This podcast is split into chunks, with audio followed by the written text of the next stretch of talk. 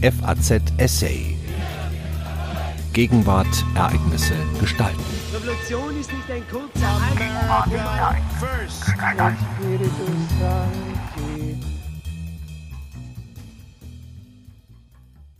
Seit an Seit.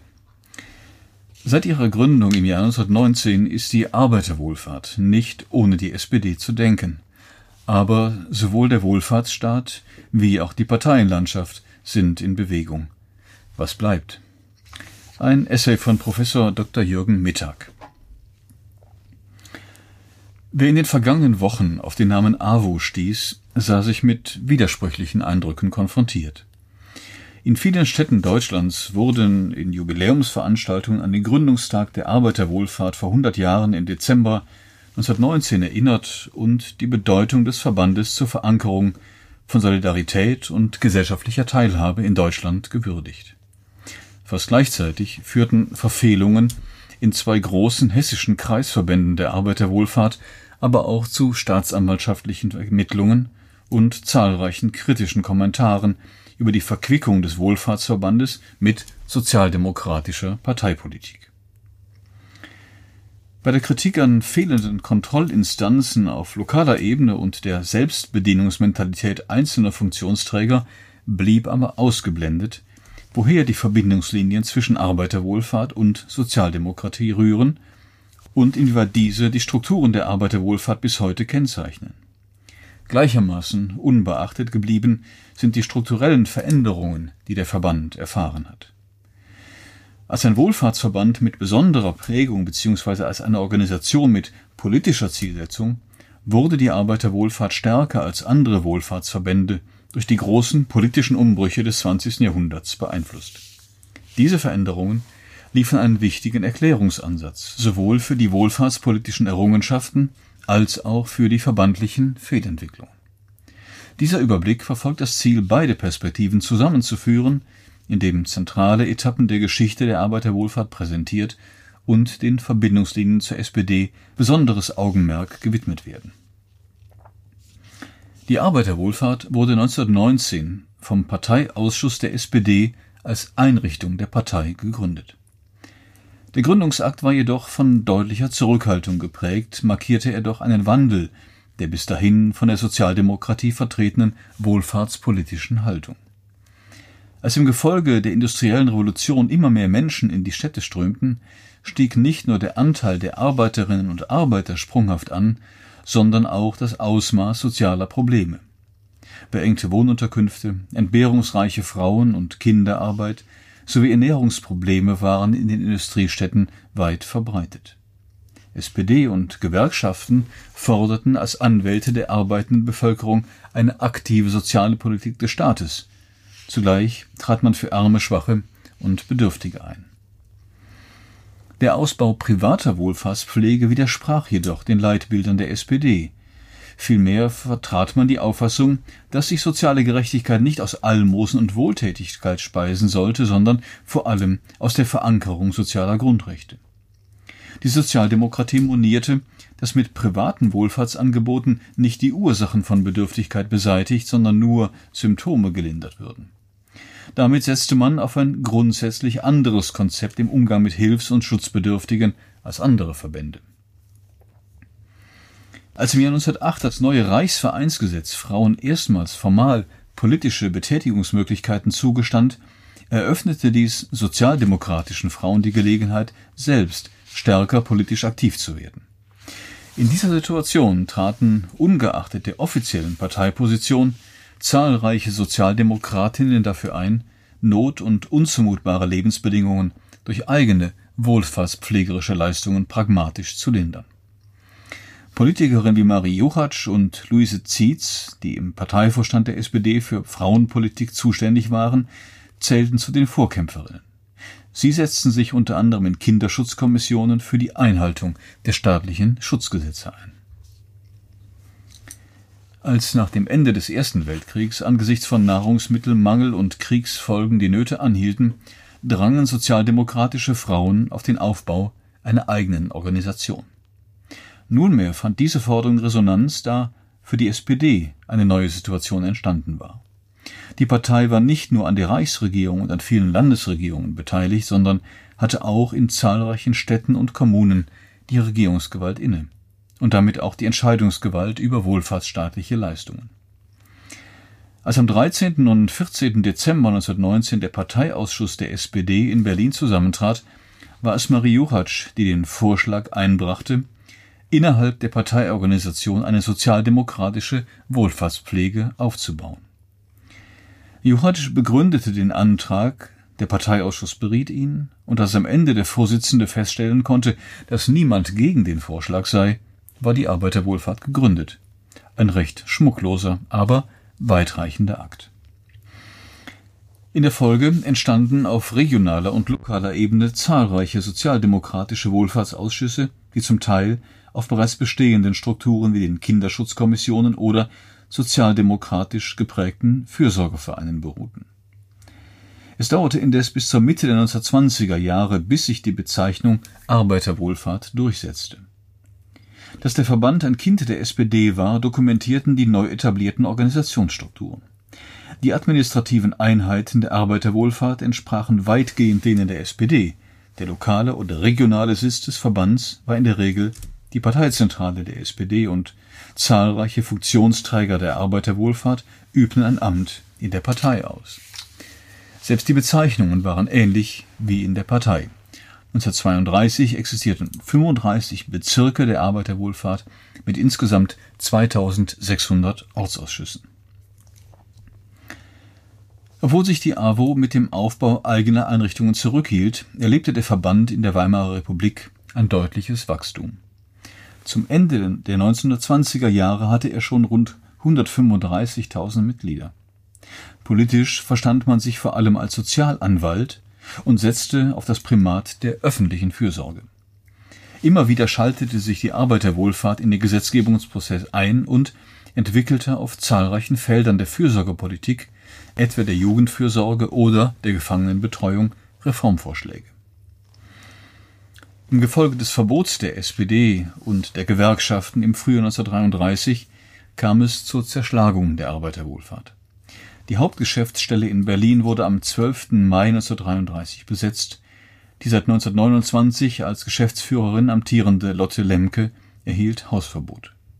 Mitarbeiter wurden verfolgt, Vermögen und Einrichtungen beschlagnahmt.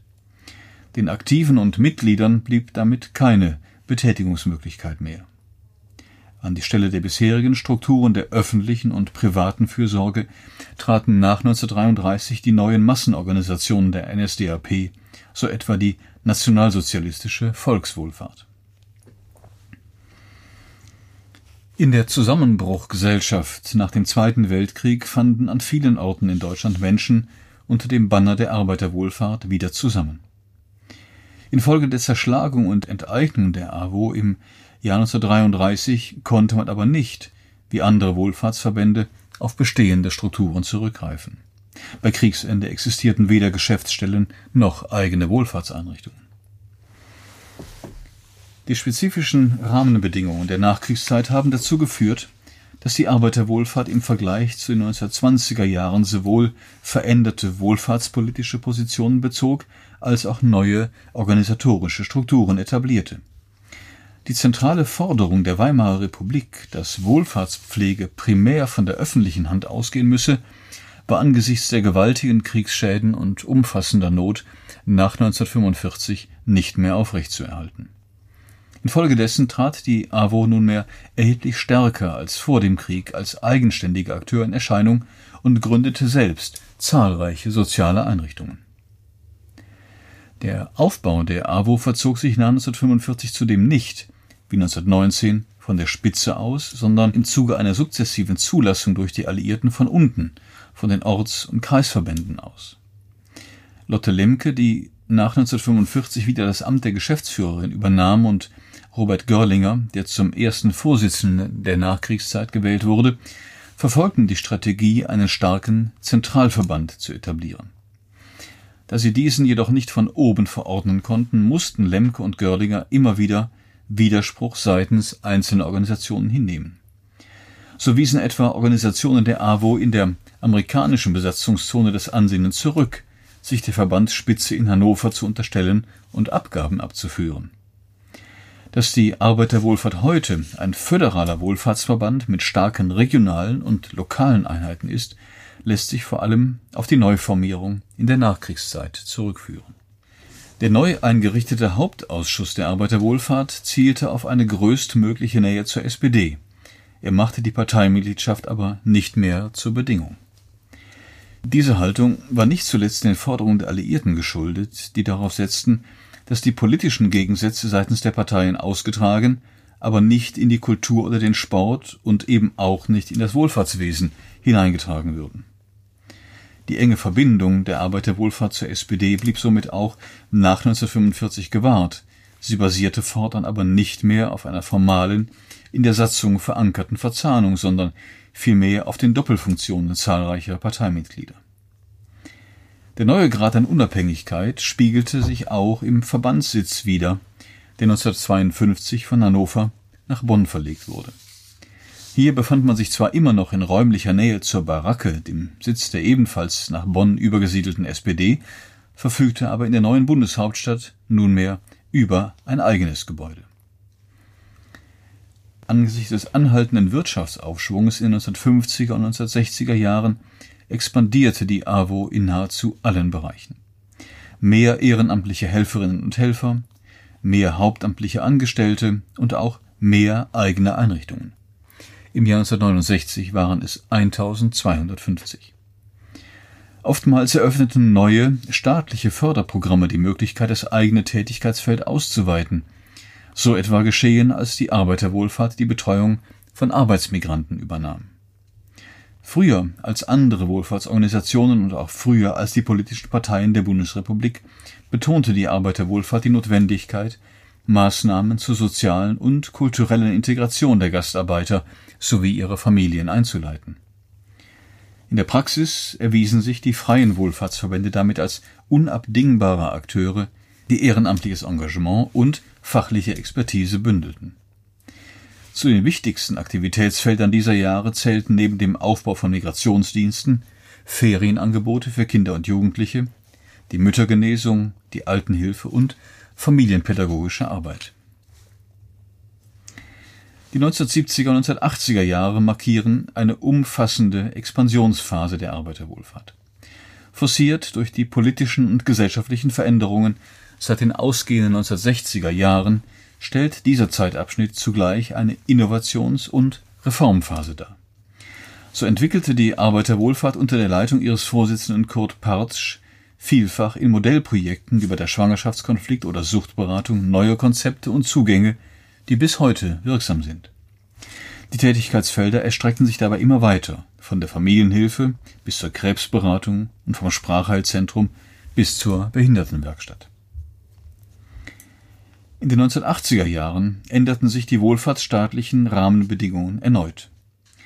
Angesichts engerer finanzieller Spielräume sah sich die AWO nunmehr mit verstärkter Kosten- und Effizienzorientierung konfrontiert. Mit der zunehmenden Ökonomisierung der Wohlfahrtspolitik, aber auch mit einer verstärkten Akademisierung der Gesellschaft ging ein innerverbandlicher Umstrukturierungsprozess einher. Das Unternehmen wurde ausgebaut, während der politische Verband in den Hintergrund trat. Die Arbeiterwohlfahrt entwickelte sich immer stärker zu einem komplexen, dezentralen und ausdifferenzierten Geflecht aus Vereinen, Gremien, Unternehmen und Einrichtungen. Organisatorisch bildete sie daher eher ein Netzwerk als einen hierarchisch und straff organisierten Verband. In diesem Rahmen wurden zunehmend kontroversere Debatten über das eigene Selbstverständnis geführt, zumal durchaus Spannungen zwischen den ehrenamtlichen Aktiven und dem hauptamtlichen Personal aufkamen, das sich nun vielfach auf ein Studium an einer Fachhochschule stützte. Auch die Kooperation mit der SPD gestaltete sich schwieriger. Insbesondere bei den Mitarbeiterinnen und Mitarbeitern, aber auch bei den Mitgliedern war es nicht mehr selbstverständlich, der SPD anzugehören. Informell gab es aber, vor allem auf der Leitungsebene, weiterhin die charakteristische Doppelfunktion bei SPD und Arbeiterwohlfahrt. Ähnlich wie kirchliche Träger ein Konfessionsbekenntnis ihrer Mitarbeiterinnen und Mitarbeiter erwarteten, wurde von der Arbeiterwohlfahrt der Anspruch erhoben, dass ihre Geschäftsführer der SPD angehörten und die Werte des demokratischen Sozialismus vertraten. Dass diese Veränderungen nicht ohne Probleme verliefen, dokumentiert die Rede des scheidenden Vorsitzenden Hermann Buschwort auf der Bundeskonferenz 1989. Buschwort sprach strukturelle Fehler und verbandliche Schwachstellen an. Zugleich gestand er eine amateurhafte Verbandsführung, Vetternwirtschaft und Interessenkollisionen beim hauptamtlichen Personal ein. Offene und harte Worte von der Verbandsspitze, die aber nicht den Blick darauf verstellen sollten, dass die Arbeiterwohlfahrt in der Bevölkerung und unter den Klienten einen guten Namen hatte. Eine Allensbach-Umfrage zufolge war der Name Arbeiterwohlfahrt Mitte der 1980er Jahre rund 91 Prozent aller Westdeutschen ein Begriff. Mit dem Zusammenbruch der DDR im Jahr 1989 hatte auch in der AWO kaum jemand gerechnet. Anfänglich erklärte die zunächst ihre Bereitschaft, eine selbstständige Arbeiterwohlfahrt oder einen wohlfahrtspflegerischen Verband in der ehemaligen DDR zu unterstützen. Schon bald zeichnete sich aber ab, dass eine Anpassung der neuen Länder an das bundesrepublikanische System der Wohlfahrtspflege vollzogen werden sollte. Ähnlich wie im Westen 45 Jahre zuvor verfügte auch die Arbeiterwohlfahrt in der DDR über keinerlei Infrastruktur oder personelle Ressourcen. Dennoch konnte man am 10. November 1990, ein Jahr nach dem Mauerfall, auf einem Bundestreffen aller Bezirks- und Landesverbände in Berlin den Beitritt von fünf neu gegründeten ostdeutschen Landesverbänden vollziehen. Angesichts ihrer geringen Mitglieder- und Finanzbasis in Ostdeutschland bei zugleich großen sozialen Erwartungen musste die AWO beim Aufbau im Osten ungewohnte, vor allem ökonomisch orientierte Wege einschlagen, die im Gesamtverband durchaus kontrovers diskutiert wurden. Da auch viele westdeutsche Gliederungen Probleme zu bewältigen hatten, wurde die Tätigkeit der AWO in den 1990er Jahren unter dem Bundesvorsitzenden Manfred Ragati zu einem Experimentierfeld für eine stärkere Ökonomisierung der sozialen Arbeit. Die Öffnung der Märkte im Rahmen der europäischen Integration und die zunehmende internationale Verflechtung der Weltwirtschaft zogen eine Verschärfung des Wettbewerbs nach sich, die wenig Spielraum für kostenintensive sozialpolitische Reformen ließ. Zahlreiche Dienstleistungen, die bislang von gemeinnützigen Trägern erbracht wurden, mussten ihre Konkurrenzfähigkeit beweisen. Dabei gerieten in den 1990er Jahren mehrere Bezirksverbände der Arbeiterwohlfahrt in wirtschaftliche Schwierigkeiten. Die Krisenerscheinungen betrafen nicht nur regionale Gliederungen, sondern auch den Bundesverband, der mit einigen Großprojekten erhebliche Schulden angehäuft hatte. Wie stark die AWO zur Mitte der 1990er Jahre war man dazu übergegangen, hauptsächlich die Kurzform zu verwenden, sich veränderte, wird auch dadurch deutlich, dass schon im Jahr 2004 etwa ein Viertel der seinerzeit 140.000 Beschäftigten nicht mehr direkt bei einem Verein der Arbeiterwohlfahrt beschäftigt war, sondern in einer ausgegliederten Gesellschaft. Stärker als in früheren Zeitphasen war die AWO nun Unternehmen, Arbeitgeber und Träger sozialer Einrichtungen. Zugleich blieb sie aber weiterhin Verband, Mitgliederorganisation und sozialpolitischer Anwalt.